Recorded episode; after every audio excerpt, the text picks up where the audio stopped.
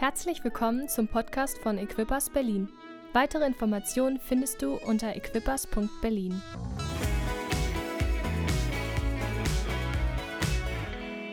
So großartig hier zu sein in der Hauptstadt. ihr habt den Vorteil, ihr habt zwei Fußballvereine. Oh, jetzt wird es gefährlich, jetzt ist ruhig. Einer hat gewonnen, einer hat verloren. Also hier, ihr habt immer Glück. Ich darf nicht über Fußball sprechen, habe ich gehört. So, ähm, wir freuen uns riesig, hier zu sein und es ähm, ist immer eine, wirklich eine ganz, ganz tolle Zeit, auch mit euch zu sein, als Gemeinde zu sein. Ähm, auch über Jahre diese Kontakte da ist und der entstanden ist, äh, über Konferenzen immer ja, sobald es möglich war, waren wir auch mit bei Schaut-Konferenzen und äh, haben euch erlebt und mitleben dürfen, auch was passiert. Und in der Tat möchte ich es auch nochmal sagen, ganz herzliches Dankeschön ähm, an euren Pastor und euer Pastoren-Ehepaar, die ganze Familie, die so viel getragen hat. Wir waren jetzt zum ersten Mal als Ehepaar, Tanja und ich, ähm, waren wir in London mit dabei auf der Equippers-Konferenz und ähm, haben einfach da hineinschauen dürfen, auch in diese weltweite oder Europa und aber teilweise weltweite Familie von Equippers und was dort passiert, welche Bewegung Gott dort äh, gestartet hat und welche Bewegung Gott tut. Und ähm, und was ich sagen möchte, was wir persönlich erlebt haben oder ich denke viele auch in Deutschland erlebt haben, ist, dass, dass wir davon profitieren dürfen. Wir als Gemeinde in Bad Kreuznach, wir persönlich als Leiter ähm, und dass es immer wieder jemand brauchte und in der Tat war das über Jahre auch Jürgen ähm, und auch natürlich als ganze Familie oder Menschen, die, ja, ihr zusammen habt etwas getragen, weil es ist immer auch eine eine Last zu tragen, wenn ihr hineingeht, in was hinein. Und Jürgen hat so viel investiert in Deutschland, in so viele Gemeinden hinein, so viele Leiter hinein, sodass dass eine Bewegung auch überall dort sichtbar wird, in ganz vielen Orten in diesem Land. Und äh, ihr dürft so gesegnet sein, einfach, dass ihr wisst, ähm, auch wenn Jürgen manchmal vielleicht nicht da ist, vielleicht Dienste auswärts hat, wenn er mal bei uns ist, ja, wir, wir genießen das, wir dürfen mitnehmen davon, aber ich möchte euch ermutigen, einfach echt dieses Gebet auch zu tragen, zu wissen, was Gott mit euch tut in dieser Stadt, für diese Region, wo ihr seid, wo ihr lebt, jeder, jeder Einzelne, aber auch was, was ihr erlebt, welchen Einfluss ihr habt in Deutschland, auch als Gemeinde. Und deswegen lasst uns mal einen ganz, ganz großen Applaus auch für Pastor Jürgen, auch Pastor Mirjam und auch auch die ganze Familie geben. Herzlichen Dank. Und diese Bereitschaft, ins Leid zu gehen, davon hat er vorhin gesprochen, dass er sich bereit gemacht hat, in Blau-Weiß in diesem Block zu sitzen, mit uns dort zu sitzen. Also er ist quälfähig. Ist stimmt, ja, okay. Ah, so gut, ich freue mich, dass ich eine Ermutigung hineinlegen darf und dann möchte ich starten mit einem Vers aus dem Neuen Testament, aus 2 Timotheus Kapitel 2, Vers 22 und darüber geht es vor allen Dingen heute. Ähm, das ist ein Vers, den Paulus an seinen Mitarbeiter Timotheus schreibt. Timotheus war ein Pastor, ein Leiter von einer Gemeinde und äh, er war jung, das sehen wir aus dem Wort und er brauchte Ermutigung und Paulus schreibt ihm und er schreibt ihm folgendes. Die jugendlichen Begierde aber fliehe Okay.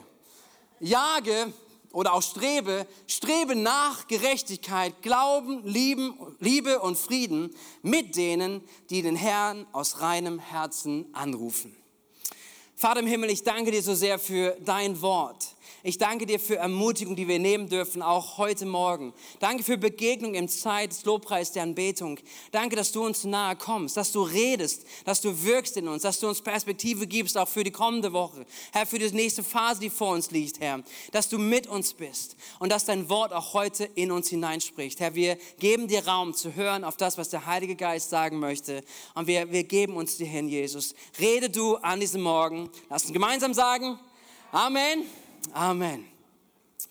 Wer von euch kennt noch diese Fernsehsendung oder diese Kindersendung ist das dann gewesen? Eins, zwei oder drei. Kennt das noch ein paar Leute? Eins, zwei oder drei, eins, zwei oder drei, für die, die es nicht genau wissen, war eine Spielschau, ich weiß nicht, ob es sie immer noch gibt, aber eine Spielschau für Kinder, da waren Mannschaften und es gab Quiz und man konnte immer dann, für jede Quizfrage, die gestellt wurde, gab es das Feld A1, 2 oder 3. Und dort musste man sich entscheiden, auf dieses Feld musste man sich dann drauf bewegen. Und entweder hat man richtig äh, Glück gehabt, die Antwort war richtig beantwortet, dann ging das Licht dann an und bei den anderen war es halt dunkel.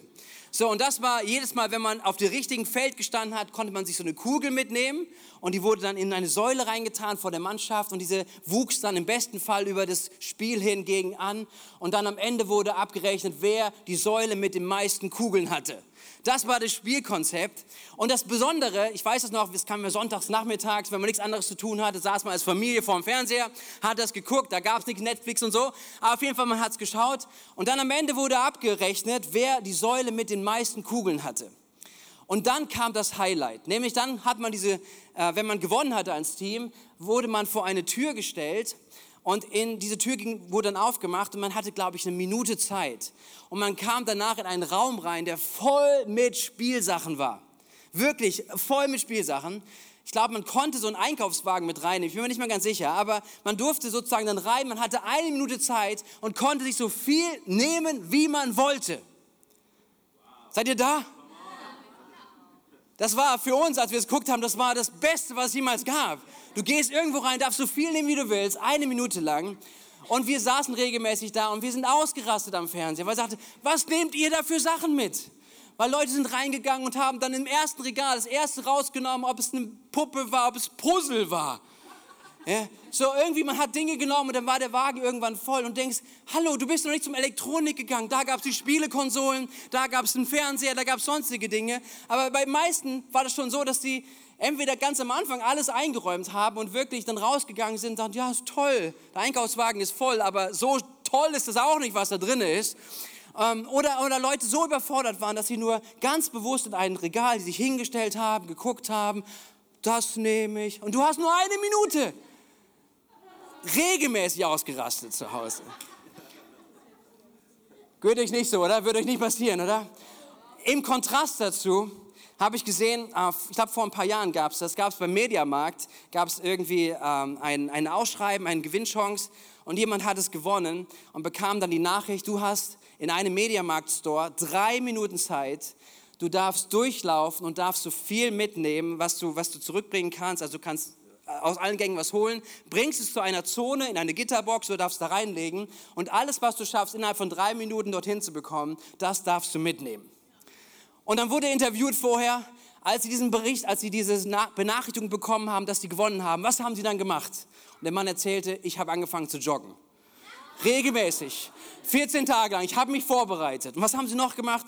Ich habe mir die Gänge angeguckt die letzten Wochen. Ich habe mir eine ganz genaue Route überlegt, wenn ich nachher hier durchlaufe, wenn ich drei Minuten habe, wo ich entlang laufen werde. Der Mann war vorbereitet. Und dann ging es los. Drei Minuten, der Counter ging und der rannte los, rannte zu den IMAX, packte sich drei IMAX, zurück zu dieser Zone gebracht und rannte los, rannte los. Und er hatte danach die Gitterbox voll gehabt und er wurde danach abgerechnet, wie viel Wert, Warenwert er gekauft hatte. Und es waren über 35.000 Euro an Warenwert, was er an diesen drei Minuten zusammengelegt hat und mit nach Hause nehmen durfte. Was ist der Unterschied? Der Unterschied, da war jemand wirklich vorbereitet, da war jemand wirklich hungrig, da war jemand auf der Jagd zu sagen, ich werde alles mitnehmen, was noch irgendwie geht. Und die Frage an ihn war, haben Sie alles geschafft? Nein. Bei den Spiegelreflexkameras, das habe ich nicht mehr geschafft, die noch mitzunehmen. Er hat alles mitgenommen. Er hat so viel Wert dabei gehabt. Und ich liebe dieses Bild davon, sagen, wenn auch Paulus hier schreibt, jagt, jagt, strebt nach etwas. Und ich finde, dieses Bildvergleich, das macht es so gut deutlich, zu sagen, gehst du irgendwie unterwegs, bist mit deinem Leben unterwegs, mit irgendeinem Einkaufswagen und sagst, mal gucken, was so passiert, mal gucken, was so kommt, oder bist du wirklich auf der Jagd nach etwas? Und das ist, was Paulus hier als Ermutigung hineingibt und was ich mit uns als Ermutigung durchschauen möchte. Was Paulus hier sagt, strebt oder jagt nach Gerechtigkeit, Glaube, Liebe und Frieden. Mit allen zusammen. Also nicht nur, das sind nur die Pastoren, die das machen sollen, das ist ja ein Brief an Timotheus, der soll das machen, sondern hier heißt es an jeden, die den Herrn aus reinem Herzen suchen. Bist du dabei? Also es ist eine Ermutigung für dich und für mich. Wie Paulus hier sagt an Timotheus, lasst uns Jäger sein, lasst uns Streber sein im guten Sinne. Die neue Genfer Übersetzung übersetzt es wie folgt. Dein Ziel soll ein Leben sein, das von Gerechtigkeit, Glauben, Liebe und Frieden erfüllt ist. Verfolge dieses Ziel zusammen mit allen, die den Herrn aufrichtig und mit reinem Gewissen anbeten. Das heißt, meine Predigt von heute Morgen heißt, jage nach vier Dingen. Seid ihr dabei? Wenn ihr mitschreiben wollt, ich lade euch ein, ich ermutige euch, das mit durchzugehen. Jage nach vier Dingen. Das ist, was Paulus als Ermutigung hineingibt, was ich hineingeben möchte an euch heute an diesem Sonntag, für diese neue Season, die vor euch liegt, für nach Ferienzeit für die, die Studien beginnen, für die einfach neue Phasen vor ihnen liegen. Lass uns jagen nach vier Dingen, weil ich glaube, dass Paulus hier etwas aufschreibt, ein, ein etwas uns mitgibt, was wirklich gesund und gut für uns ist.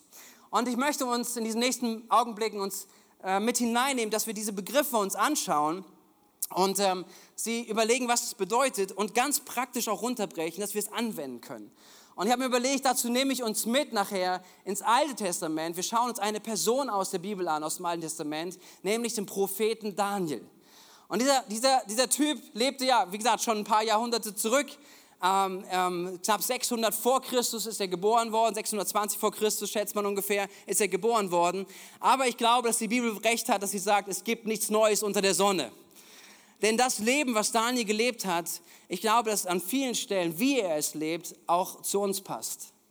Weil er lebte, wir gehen gleich rein, er war herausgefordert. Genauso wie Timotheus war herausgefordert, sein Leben zu leben, mitten in einem Umfeld, was nicht immer einfach ist. Oder? Seid ihr mit mir? Ich weiß nicht, wie es dir geht. Ich liebe Sonntage, ich liebe Zeiten, wenn wir zusammen sind als Gemeinde, als einen Gottesdienst feiern zusammen. Das tut gut. Hey, das, da, da fällt es vieles leicht, aber, aber was ist am Montag? Was ist am Dienstag? Was ist, wenn dann wieder die Mieterversammlung ist? Was, wenn der Arbeitgeber wieder kommt und irgendwas hat? Was denn, wenn der Nachbar kommt? Wenn Familie kommt? Was auch immer? Wenn Herausforderungen uns kommen? Ist es dann genauso oder ist es dann anstrengender, herausfordernder. Und deswegen glaube ich, ist dieses Wort so wichtig, dass es nicht nur ein Wort ist für Sonntags, sondern es ein Wort ist für unseren Alltag. Es ist ein Wort, in dem wir unterwegs sein dürfen. Und ich möchte uns kurz mit Daniel hineinnehmen. Daniel wuchs auf unter einem richtig guten König. Und er wuchs auf unter dem König Josia. Und es heißt in der Bibel über ihn, dass dieser, dieser Josia ein König gewesen ist wie kein anderer davor und danach.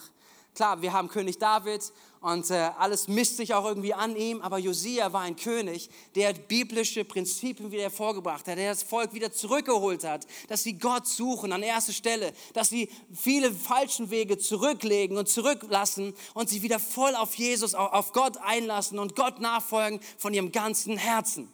Und da wuchs Daniel jetzt drunter auf. Das war seine Prägung in den ersten Jahren dann kam ein anderer König, der das alles wieder über Bord schmiss und, und Gott dann auch dieses zuließ, dass, dass letztendlich fremde Völker reinkamen und Gericht über das Volk von Israel kam. Und jetzt kam dieser König aus Babylon, Nebukadnezar, und er nahm sie gefangen, er, er griff sie an, Jerusalem fiel, der, der Tempel wurde geplündert und all das, was eigentlich das Volk von Israel, der Juden ausgemacht hatte, plötzlich war komplett auf den Kopf gestellt. Ja, der Tempel wurde mit seinen Schätzen beraubt. Es wurde so viel an, an Gegenwart, was sie, was sie ausmachte als Volk, wurde geraubt. Aber es wurde auch die Zukunft geraubt. Nämlich der, dieser König Nebukadnezar überlegte sich, all die jungen Leute, all die gebildeten Leute, all die schon unterrichtet wurden an vielen, äh, in, in der Universität, was ich in der Schule waren und so weiter, all die was drauf hatten, die nahm er mit nach Babylon und er wollte sie dort unterrichten nach ihren Gebräuchen, nach ihren Richtlinien, nach ihrer Ideologie. Und er wollte sie, dass sie all das, wo sie herkommen, vergessen. Raus in ein ganz anderes Umfeld. Und ich finde es so krass, wie der Feind hier arbeitet und wie wir auch sehen können, wie Nebukadnezar hier wirkt. Und ich glaube, dass es so ein, eine, ein Abbild davon ist, auch wie der Feind in unserem Leben wirkt. Wie der Feind in unserer Gesellschaft, wie der Feind in dieser Zeit wirkt. Weil der Feind möchte rauben. Der Feind möchte zerstören. Der Feind möchte, dass wir, dass wir das, was wir eigentlich anders sind, das, was Gott in uns anders gemacht hat, wieder wegnehmen und uns gleichförmig machen mit allem anderen. Richtig? Das ist die Agenda des Feindes. Und jetzt sehen wir gleich an Daniel, wie er dort lebt, wie er dort umgeht und was dort passiert. Er wird dort mit seinen Freunden, und das ist, glaube ich, sein, ja, eine tolle Sache, oder? Dass er mit seinen Freunden dorthin geht, die drei Freunde mit den schwierigen Namen. Ähm, okay, ihr wisst die alle auswendig, oder? Ihr wart immer gut in der Kinder. Also, also auf jeden Fall, er war mit ihnen unterwegs und er kommt dorthin und was begegnet ihm? Man, wird, man versucht ihn, ihren Glauben zu rauben, ihr Denken zu beeinflussen und ihre Identität zu erneuern, neu zu machen, aber nicht im guten Sinne. Sie fangen an, dass sie die Sprache und die Schrift der Babylonier lernen sollen. Das heißt, das ganze Denken sollte verändert werden. Sie sollten das essen, was die anderen gegessen haben. Und das ist nicht irgendwie nur eine Speisefrage, sondern es ging darum, dass das Essen, was sie als Babylonier gegessen haben, was sie jetzt den Juden bringen wollten, dass diese Speisen vorher Dämonen geopfert wurden. Hey, und ich glaube, das ist kein Spiel. Ich glaube nicht, dass es irgendwie so, wenn du denkst, ich glaube nicht an Geister und so weiter, aber ich glaube, dass es wirklich real ist und dass es eine Macht ist. Und diese Menschen haben ihre Speise, bevor sie gegessen haben, wirklich Dämonen und diesen Göttern geopfert und hingehalten, zu sagen, okay, wir essen jetzt davon, weil wir uns eins machen mit ihrer Macht. Das ist ein Denken, was dahinter stand und dahinter steht. Und viel Wein sollten sie bekommen. Wir kommen aus der Weingegend, Wein ist was Schönes, aber viel Wein macht was mit dir. Viel Wein, also Beeinflussung, Abhängigkeit und vor allem, dass sie die Heimat vergessen wollten. Und jetzt lass uns anschauen, das ist das, der Kontext, wo Daniel jetzt drin ist. Und jetzt lass uns schauen, wie Daniel nach diesen vier Dingen jagt was in seinem Leben anders ist, was sein Leben bedeutet hat und wie wir davon was lernen dürfen. Nämlich, lass uns anschauen, ein Leben erfüllt mit Gerechtigkeit, was, was Paulus sagt, das sollen wir leben. Und Daniel lebte ein Leben erfüllt mit Gerechtigkeit. Was bedeutet Gerechtigkeit? Gerechtigkeit bedeutet, das zu tun, was richtig und gut ist vor Gott und vor Menschen. Würde mal sagen, was ist Gerechtigkeit? Wenn wir über Gerechtigkeit sprechen, meint es nicht hier gerechtfertigt sein vor Gott, sondern es meint Gerechtigkeit zu leben. Und Gerechtigkeit zu leben bedeutet, was ist richtig zu tun vor Gott und vor Menschen. Und Daniel war jetzt herausgefordert in seinem Leben, wo die Umstände nicht gut waren, dass er sagt, wie lebe ich jetzt mein Leben gerecht vor Gott? Und er wird diese Herausforderung erleben. Er erlebt, das könnt ihr nachlesen in Daniel 1, dass er nun an diesem Hof ist und das Erste, was ihm begegnet ist, okay, ihr sollt jetzt alles essen, was wir essen. Ihr sollt alles Fleisch, was für sie unrein ist, ihr sollt alles mit aufnehmen. Alles sollt ihr auch wahrnehmen. Alles Fleisch, was Dämonen geopfert wurde, ihr sollt es essen. Und er kommt in diesen Konflikt zu sagen, ich bin aber aufgewachsen mit einem anderen Wertesystem. Ich bin aufgewachsen mit einem anderen, was richtig ist vor Gott. Und dann kommen so tausende Gedanken, oder? Kannst du dir das vorstellen? Als ein Teenie, der das denkt und sagt, hey, Moment mal, ich bin ganz weit weg von zu Hause, Mama und Papa sind nicht da, das kriegt schon keiner mit. Warum soll ich jetzt hier so jemand sein, der, der den Kopf raussteckt und, und sagt, nein, das mache ich aber nicht. Warum soll ich so jemand sein? Warum sollte er so jemand sein? Das kriegt keiner mit. Außerdem ein bisschen Fleisch, ich bin Teenie. Auch nicht ganz verkehrt, oder? Es schadet doch nicht. Und vor allen Dingen, wenn ich hier sein soll, damit ich was für Gott tue, dann, dann hilft es auch nicht, wenn ich im Gefängnis lande. Und alle möglichen Gedanken mögen da gewesen sein. Aber Daniel entscheidet sich in seinem Herzen. Daniel sagt, ich halte mich an dem Gebot Gottes. Und was die, beschreibt uns die Bibel? Die Bibel beschreibt uns, er geht zum Aufseher und sagt, lieber Aufseher, wir werden nicht davon essen. Wenn es irgendwie geht, wir möchten davon nicht essen, weil wir ein anderes Wertesystem haben. Wir haben ein anderes Gerechtigkeitsempfinden. Wir haben gelernt, dass wir das nicht essen sollen. Aber wir machen dir einen Vorschlag. Wir, wir essen nur Gemüse. Und zwei Wochen lang, danach kannst du uns mit den anderen in Kontakt bringen und vergleichen, ob wir uns gut entwickelt haben. Und wenn es klappt, dann lass uns doch dabei. Und Daniel spricht als Erste, könnt ihr nachlesen, Daniel spricht mit diesem Aufseher, ohne übrigens seine Freunde vorher zu fragen. Er spricht mit dem Aufseher und der Aufseher lässt sich darauf ein. Und er kommt zu seinen Freunden zurück, sagt, Jungs, zwei Wochen lang Vegetarier. Und sie waren begeistert. Sie fangen an zu essen Gemüse und ihr kennt es oder die meisten von euch kennen das, dass Gott sie gesünder aussehen lässt und dieses Gemüse ihnen nicht geschadet hat und all das. Und sie waren gesünder als die anderen und sie durften dann des Weiteren so unterwegs sein. Es war aber ein Test, es war ein Test, die Frage nach Gerechtigkeit. Lebe ich Gerechtigkeit? Lebe ich das, was richtig ist vor Gott und vor Menschen? Oder lebe ich ein anderes? Lebe ich was anderes? Fange ich an, Kompromisse zu machen? Und ich finde, das ist so krass. Vielleicht diese, dieses Beispiel, was die wenigsten von uns vielleicht erleben werden, wenn es auch darum geht, irgendwie, ob wir Gemüse, Vegetarier sind oder nicht. Ja? Aber es gibt andere Momente, wo wir hinterfragt werden, wo Gerechtigkeit gebraucht wird, zu fragen, Gott, was ist dir wichtiger, anstatt was Menschen denken, was meine Freunde denken, was meine Nachbarn denken, was mein Lehrer denkt, was meine Kommilitonen denken. Gott, was ist wichtiger zu tun, das, was dir wichtig ist? Und ich finde das so wichtig, dass Paulus uns ermutigt, lebe ein Leben erfüllt von Gerechtigkeit. Hey, das ist nicht das beste Gefühl immer vielleicht zu haben, ja, aber zu wissen, aber ich lebe vor Gott, ich lebe in einer Gerechtigkeit vor ihm. Ich tue das, was richtig ist und was richtig ist vor Gott und vor Menschen. Jesus sagt einmal in Matthäus 5, Vers 6, er sagt, selig sind die dürsten und hungern nach Gerechtigkeit. Selig seid ihr. Selig seid ihr. Das heißt nicht, dass man sich wirklich, was wir gerade gesagt haben, dass man sich immer danach fühlt und denkt, wow, das ist immer einfach, das zu tun, was richtig ist. Nein, aber die Verheißung ist da, dass ihr selig seid, dass wir selig sind, dass wir, wenn wir uns danach ausstrecken, zu sagen, Gott, wirklich, wir folgen dir, das, was du sagst, das, was dein Wort sagt, das, was gut und richtig ist vor dir, das möchte ich tun, dass Jesus sagt, selig seid ihr. Deswegen sagt uns die Bibel, lasst uns keine zwei Leben leben, aus Angst vor Reaktionen von Menschen, aus Angst irgendwie, was sie denken können, dass wir Kompromisse eingehen und dass wir sagen, hey, sonntags lebe ich mein Leben so und dann lebe ich Montag und bis, bis Samstag lebe ich mein Leben so, sondern dass wir ein Leben leben, auch wenn es herausfordernd ist. Wir sehen es an Daniel. Ich finde es so ein gutes Beispiel, oder? Das war nicht leicht, aber er ist dem durchgegangen, hat dem Raum gegeben, zu sagen, Gott, wenn du drinne bist, du wirst uns durchführen. Deswegen Römer 12, Vers 2 als Ermutigung an jeden von uns. Richtet euch nicht länger nach den Maßstäben dieser Welt, sondern lernt in einer neuen Weise zu denken, damit ihr verändert werdet und beurteilen könnt, ob etwas Gottes Wille ist, ob es gut ist, ob Gott Freude daran hat und ob es vollkommen ist. Ich liebe diesen Satz, der mich immer wieder begleitet über Jahre. Das heißt, tue das Richtige und vertraue Gott für die Resultate. Tue das Richtige. Tue das Richtige. Entscheide dich Vielleicht immer wieder neu auch, das Richtige zu tun. Und vertraue Gott für die Resultate. Amen. Sodass die erleben, ein Leben erfüllt mit Gerechtigkeit, ganz praktisch runtergebrochen. Was ist richtig vor Gott und vor Menschen? Das zweite war ein Leben erfüllt mit Glauben.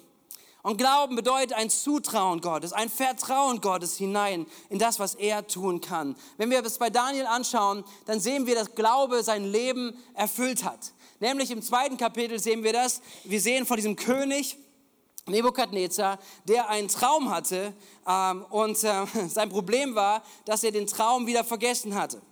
Äh, er hatte auf jeden Fall diesen Traum und er hatte das und es hat ihn aufgeweckt, es hat ihn aufgewühlt, es hat ihn wirklich umgetrieben und er sagte, ich brauche eine Deutung von diesem Traum. Und er holt alle seine Sterndeuter zusammen, alle sollen auslegen, was dieser Traum bedeutet. Und alle kommen zusammen und sie sagen, König, erzähl deinen Traum und dann deuten wir ihn. Und er sagt ihnen, Moment mal Leute, ihr könnt mir ja alles erzählen. Ich erzähle euch meinen Traum nicht. Ihr erzählt mir, was ich geträumt habe und dann gebt ihr mir noch die Auslegung dazu. Also Next Level für die Traumdeuter. Und wie konnte es anders kommen, als dass sie sagen, Moment mal, Moment mal, das kann kein Mensch. Überhaupt kein Mensch kann das jemals tun. Und die alle reagieren so und der König wird richtig sauer. Er sagt, okay, wenn es keiner von euch schafft, dann gute Nachricht für euch, ihr werdet alle in zwei Tagen sterben. Ihr werdet alle umgebracht, schaut, dass ihr es hinbekommt und wenn es keiner hinbekommt, ihr werdet alle sterben. Und das kommt auch, diese Nachricht kommt dann irgendwann an Daniel, der an diesem Hof aufgewachsen ist, weiter. Und Daniel, wieder ohne seine Freunde zu fragen, lest mal nach, ohne seine Freunde zu fragen, geht er zu dem Hof, geht er zum König und sagt, lieber König, wir werden Gott fragen, und Gott wird eine Antwort geben. Und dann ging er zurück zu seinen Freunden und sagte, Jungs, auf die Knie. Wir müssen beten. Daniel ging vor, aber Daniel lebte ein Leben erfüllt mit Glauben. Er ging dorthin und sagte, ich kann es nicht, aber mein Gott, dem ich diene, der ist in der Lage, mir zu offenbaren, welchen Traum du geträumt hast. Und der ist in der Lage, mir zu offenbaren, was dieser Traum bedeutet. Mein Gott kann das. Das war seine Intention, das war seine Haltung, die er auf diese Herausforderung, auf diese Schwierigkeit, wie er damit umgegangen ist. Und ich frage mich, wie wäre es bei uns? Wie sieht es bei uns aus? Was ist, wenn eine schlechte Diagnose kommt? Was ist, wenn eine Herausforderung in unserem Leben kommt? Ist unsere Antwort Glaube? Ist unser Reden Glaube? Mein Gott kann. Gott ist in der Lage einzugreifen. Gott ist in der Lage, in einem Moment etwas zu verändern. Und selbst wenn er es nicht sofort tut, meine Haltung ist Glaube. Meine Haltung ist Vertrauen. Vor knapp zwei Wochen bekamen wir eine Nachricht von, von meinem Bruder. Ich habe vier Geschwister. Mein jüngster Bruder ist verheiratet, hat zwei Kinder. und wir kriegten eine Nachricht von ihm, sagen, Leute, betet mit, oder mein Vater schrieb uns das, betet mit, ähm, der kleine Aaron, das, der ist 14 Monate alt, mein jüngster Neffe, der liegt im Krankenhaus, wird gerade im Hubschrauber ins Krankenhaus gebracht, er ist überfahren worden. Und ähm, also ein kleiner Knirps, über die Straße gelaufen, eine Spielstraße und es äh, ist ein Auto, das, man, das, keiner konnte was irgendwie dafür, aber er ist halt losgelaufen, plötzlich vor das Auto gelaufen und das, ähm, das Auto hat ihn überfahren und er wurde mit dem Hubschrauber ins Krankenhaus gebracht.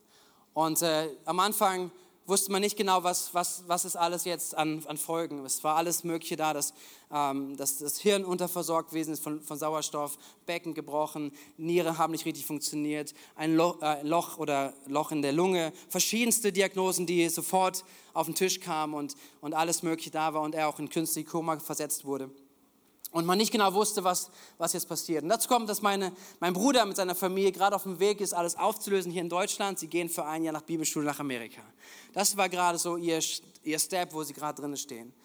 Und dann kam diese Nachricht und ähm, ich habe meinem Bruder geschrieben und mein Bruder hat später dann jeden Tag so ein Update geschickt, so was, was geht gerade. Und, und er immer in jeder Sprachnachricht, die er uns geschickt hat, hat er gesagt, Gott ist mit uns. Gott ist mit dem Aaron. Und vielleicht ist er gerade in einem, in einem künstlichen Koma, aber wir glauben, dass, Gott, dass Aaron gerade die beste Zeit mit Gott hat. Dass Gott sich um ihn kümmert. Dass Gott ihm so viel in sein Herz hineinlegt von Liebe. Dass wenn er wieder wach wird, dass wenn er aufwächst, wenn er groß wird, dass er ein Herz voller Liebe zum Menschen hat. Und das war immer, was er ausgesprochen hat, zu sagen, Gott ist mit ihm und Gott ist da drinne und Gott wird etwas tun an ihm und durch ihn. Und wir haben es nicht in der Hand, wir müssen warten, wir brauchen Geduld, aber Gott ist in der Lage. Und das war so stark, so eine starke Ermutigung, wie Friede da war, aber auch wie Glaube da war und wie Glaube auch im Wort drin war. Und was sie sehen durften, ist, ist ein echt Wunder. Es ist ein Wunder. Er er ist nach und nach ähm, haben sie die, ähm, die Diagnosen revidieren müssen, weil sagen, okay, das Loch in der Lunge, das ist weg. Die, die, der Darm fing an zu funktionieren, es war kein Problem mehr da. Es gibt noch hier und da was, was sie nicht genau wissen. Er ist mittlerweile, er sitzt im Bett, er spielt mit seinem Bruder, sie sind in eine Woche, sind sich wieder begegnet und sie haben es gefeiert. Und so, es sind ganz viele Dinge, die sich die Ärzte sagen können, das ist echt, das sind Wunder. Es sind Dinge, die, die wir gar nicht auf dem Schirm haben, dass es schnell passieren kann, dass Dinge wiederhergestellt werden. Und das ist so gut. Gott ist ein Gott der Wunder. Und vielleicht bist du gerade hier und sagst, aber ich warte schon so lange auf mein Wunder. Das mag sein. Aber selbst wenn du im Warten bist, fang nicht an, deine Sprache zu verändern, sondern sag, ich jage dem Glauben nach. Ein Leben erfüllt im Glauben. Weil lieber, lieber möchte ich und ich möchte dich ermutigen, lieber lasst uns im Glauben unser Leben beenden und sterben vielleicht, aber im Glauben, als die Hoffnung aufgeben zu haben, dass Gott nicht doch noch irgendwann durchkommen könnte. Lasst uns ein Leben leben, erfüllt mit Glauben. Und Hebräerbriefschreiber schreibt uns im Hebräer 11, Vers 1, was ist denn der Glaube? Es ist ein Rechnen mit der Erfüllung dessen, worauf man hofft. Ein Überzeugtsein von der Wirklichkeit unsichtbarer Dinge. Und könnt ihr euch das vorstellen, dass Paulus das mit Timotheus sagt und sagt, dein Leben soll erfüllt sein. Jage Glauben nach, dass du so sprichst, dass du so redest, auch wenn ich es noch nicht sehe. Ich glaube, dass Gott kann. Ich glaube, dass Gott Gutes vorbereitet hat. Ich glaube, dass Gott Gutes für euch als Gemeinde hier in Berlin vorbereitet hat. Was glaubst du, auch wenn du manche Dinge noch nicht siehst? Was sprichst du über dein Leben? Erfüllt mit Glauben. Das ist das Zweite. Und ich gehe ins Dritte hinein. Ein Leben erfüllt mit Liebe. Und was ist Liebe? Ähm, es ist nicht nur das Gegenteil von Hass, sondern ich glaube, die Bibel beschreibt uns Liebe in einer, in einer enormen Dimension. Denn die Liebe, die Gott in uns bewirkt, ist nicht einfach nicht nur zu hassen, sondern aktiv für den anderen zu sein. Die Liebe, wie sie die Bibel beschreibt, bedeutet immer, die Liebe gibt. So sehr hat Gott diese Welt geliebt, dass er seinen Sohn gab. Das heißt, die Liebe ist nicht nur etwas sagen, okay, ich tue dir nichts Böses, sondern Liebe bedeutet im biblischen Sinne, ich tue dir etwas Gutes. Und das ist das, was wir hier sehen, auch wenn wir ein Leben erfüllt mit Liebe, was wir an Daniel sehen dürfen. Denn Daniel äh, erlebt nach seinem Leben immer wieder krasse Dinge. Ja? Wir haben es gerade gesehen, er hat diesen Traum gedeutet später für den König. Gott hatte eingegriffen, Gott hat ihm den Traum gezeigt und äh, sie durften alle überleben. Später kommen seine Freunde in den Feuerofen, das könnt ihr nachlesen, Kapitel 3 im Buch Daniel. Und ähm, wieder Widerstand und jetzt kommt Kapitel 4 und äh, ein neuer König kommt, Belsazar, ein neuer König von Babylon. Und Daniel wird insgesamt 25 Jahre lang nicht berücksichtigt. Wer ist 25 Jahre und jünger? Ein paar Leute.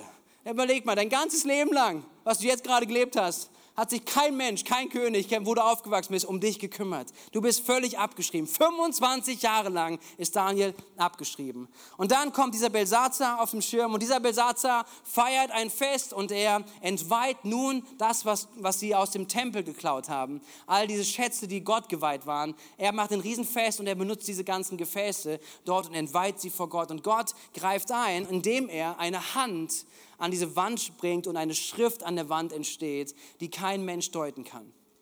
Und dieser König kriegt die Panik, keiner von seinen Angestellten kann ihm helfen und dann erinnert sich irgendjemand an Daniel. Der war ganz weit weg, der hat schon mal einen Traum gedeutet und sie holen Daniel nach 25 Jahren.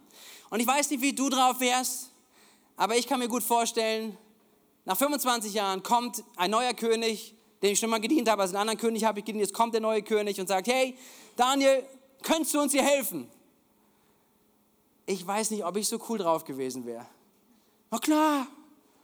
25 Jahre kein Wort gesprochen, keiner hat nachgefragt. Natürlich, warum auch nicht? Und der König ahnt sowas und er sagt ihm, hey Daniel, wenn du kommst, pass auf, du kriegst die besten Schätze, du kriegst die besten Sachen, du kriegst, du kriegst äh, äh, Kleidung, du kriegst ein Haus, alles mögliche, was nur irgendwie geht. Du bekommst alles, wenn du uns das deutest. Und Daniel kommt, und das glaube ich ist, was Liebe macht. Er kommt dort in diesen Raum und sagt, ich brauche das alles nicht. Ich brauche das nicht. Worum geht's? Wie kann ich dienen? Und ich finde, das ist so eine Haltung der Liebe. Da, wo Menschen vielleicht dich enttäuschen, da wo Menschen dich abgelehnt haben, da wo du durch Schwierigkeiten gegangen bist, in deinem Umfeld, in, in Beziehung, wo du drin bist, in Familie, auf dem Arbeitsplatz, wo Menschen dich ablehnen, dich abgelehnt haben und dann die Antwort von uns nicht auch Ablehnung ist, sondern die Antwort von uns Liebe ist. Erfüllt von Liebe.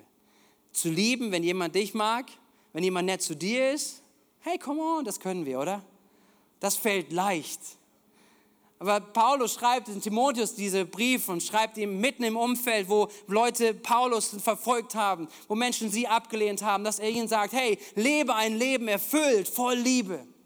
Das heißt, am Montag, am Dienstag, am Mittwoch, Donnerstag, Freitag und Samstag, da wo Menschen nicht so nett sind wie hier, gibt es ja manchmal auch, oder?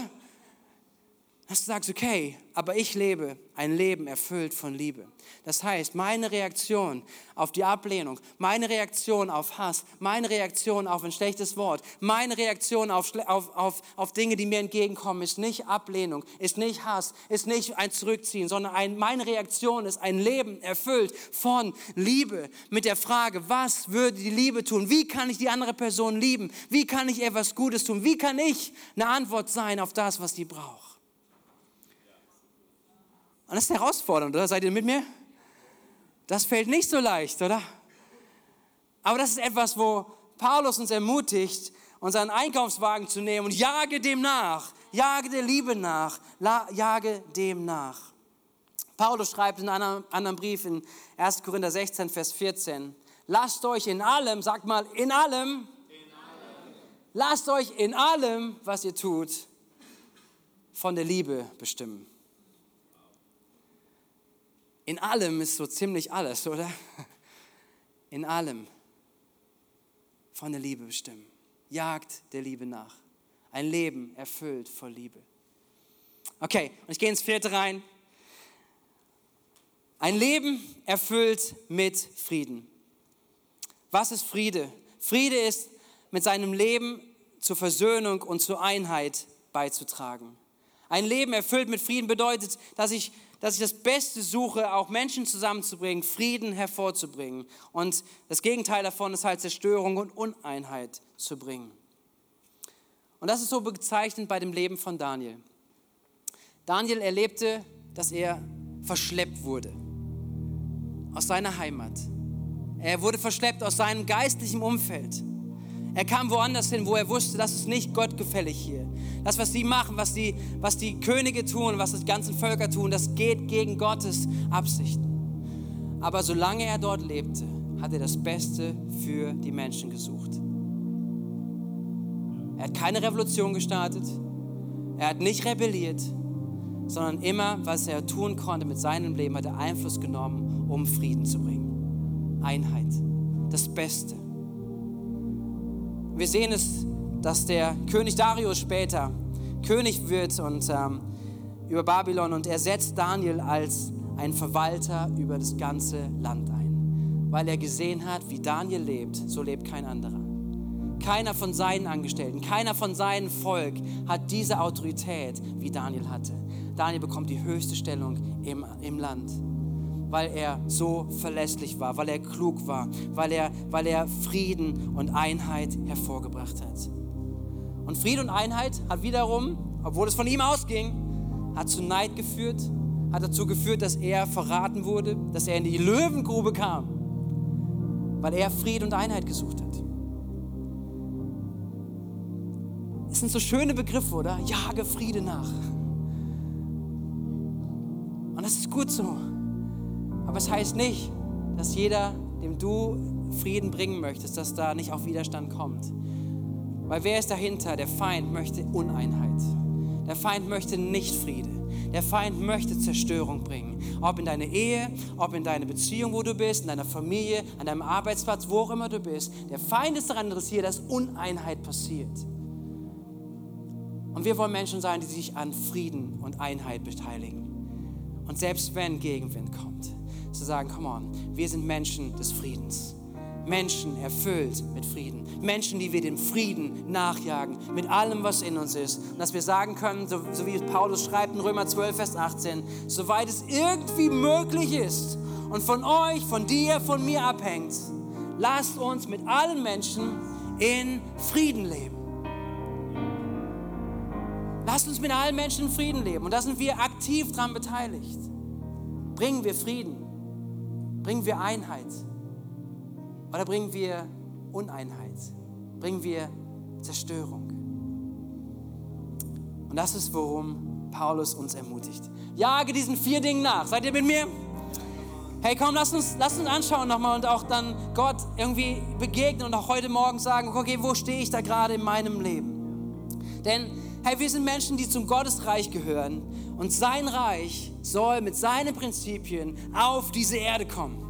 Und wir sind herausgefordert, ermutigt, ausgestattet, auch mit der Kraft des Heiligen Geistes, ein Leben zu leben, was diese vier Begriffe, was dieses Jagen ausmachen kann. Und dass wir uns heute Morgen hier aufstellen, dass wir uns heute Morgen Gott hingeben und sagen, Gott, in diesen nächsten Wochen, in diesen nächsten Monaten, in dieses nächste Jahr, in die Jahreshälfte, wo wir hineingehen. Gott, wir, wir möchten nicht passiv bleiben. Wir möchten uns nicht mit gucken, mit welchen Dingen wir wo unseren Einkaufswagen reinbekommen. Mal gucken, was so auf uns zukommt. Sondern wir wollen uns fokussieren. Ich möchte euch ermutigen, euch zu fokussieren. Ich möchte dich herausfordern, heute Morgen zu sagen, stell dich auf und sag, hey, come on, die nächsten Tage, die nächsten Wochen, die nächsten Monate, ich will lernen, wie Paulus hier an Timotheus schreibt, zu jagen nach diesen vier Dingen. Ich jage nach Gerechtigkeit.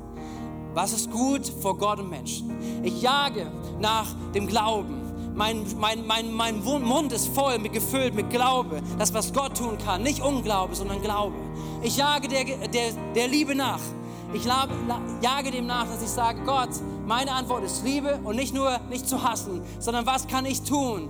Alles, was ich tue, soll aus Liebe, von Liebe bestimmt sein. Und das vierte, diesem Frieden nachzujagen mit allem, was in uns ist. Komm, ich lade uns ein, dass wir aufstehen gemeinsam. Dass wir uns einen Augenblick nehmen, zu reagieren, zu beten, vor Gott zu sein. Und äh, bevor wir das gemeinsam tun, auch ganz konkret, möchte ich eine Einladung aussprechen an jeden, der hier ist. Und diese Einladung ist, bist du schon jemand, der Jesus nachfolgt? Weil ich spreche gerade über Themen und, und das ist etwas, was dich nicht zu einem Christen macht. Über all diese vier Dinge vielleicht in deinem Leben zu arbeiten, und das gut zu machen und vielleicht aus dem Denken heraus, wenn ich das alles richtig mache, dann bin ich vielleicht ein guter Christ. Darum geht es nicht. Das macht dich auch nicht zu einem Christen. Sondern zu einem Christen wirst du dann, wenn du anfängst, dein Leben aufzugeben und zu sagen, Jesus, nicht mehr lebe ich, sondern ich möchte, dass du mein Leben, mein Herr bist und mein Leben gehört dir. Und dafür möchte ich als allererstes fragen, wenn du hier bist und du spürst so dieses, da ist, da fehlt dir etwas in deinem Leben. Du hast vielleicht gute Ziele, du läufst in deinem Leben nach gewissen Prinzipien unterwegs, bist du aufgestellt. Aber ganz unten drunter fehlt dir etwas, nämlich deine Basis, dieses Fundament in einer Beziehung mit Gott. Dir fehlt ein Angenommensein von dem Vater im Himmel. Dann lade ich dich heute ein, dass du sagst, aber damit möchte ich starten. Und dann alle anderen Dinge dürfen gerne dazu kommen, sollen sich gerne entwickeln in meinem Leben. Aber ich möchte heute das Fundament in meinem Leben klären. Nämlich, dass ich ein Christ bin, ein Jesus-Nachfolger werde. Dass er mein Leben neu macht, mir vergeben hat und neues Leben gegeben hat. Und dann möchte ich fragen, in einen Augenblick, vielleicht ist es zum ersten Mal heute, dass du im Gottesdienst bist oder merkst, in dir ist ein, ein Wunsch danach, wirklich in Ordnung zu kommen mit Gott, sein Kind zu werden. Vielleicht ist das etwas, was du schon mal getan hast vor langer Zeit, aber jetzt gerade merkst du, dass Gott dich anspricht und sagst, komm zurück, komm zurück in meine Nähe, komm zurück in Beziehung. Dann lade ich dich auch ein, zu reagieren. Lade uns ein, dass wir kurz die Augen schließen, alle gemeinsam. Und jeder vor Gott stehen kann. Und wenn du sagst, hier bin ich heute Morgen und ich möchte, dass Jesus in mein Leben kommt, ich möchte, dass er mein Herr wird, ich möchte ihm nachfolgen, zum allerersten Mal oder erneutes Ausdrücken, dann komm, werd aktiv. Streck du einmal deine Hand aus zu Jesus und sag, Gott, hier stehe ich heute an diesem Morgen und ich mache das fest. Ich möchte zurückkommen zu dir. Ich möchte das erste Mal Ja sagen zu deiner Liebe und ich möchte dein Kind werden an diesem Morgen. Wenn du das bist, komm, dann sei mutig, sei glaubensvoll und streck deine Hand zu Gott aus.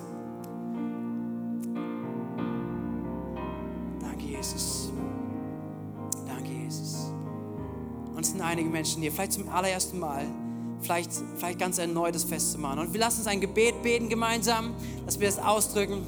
Lass uns beten gemeinsam. Lieber Herr Jesus, danke, dass ich heute zu dir kommen darf, weil du mich einlädst.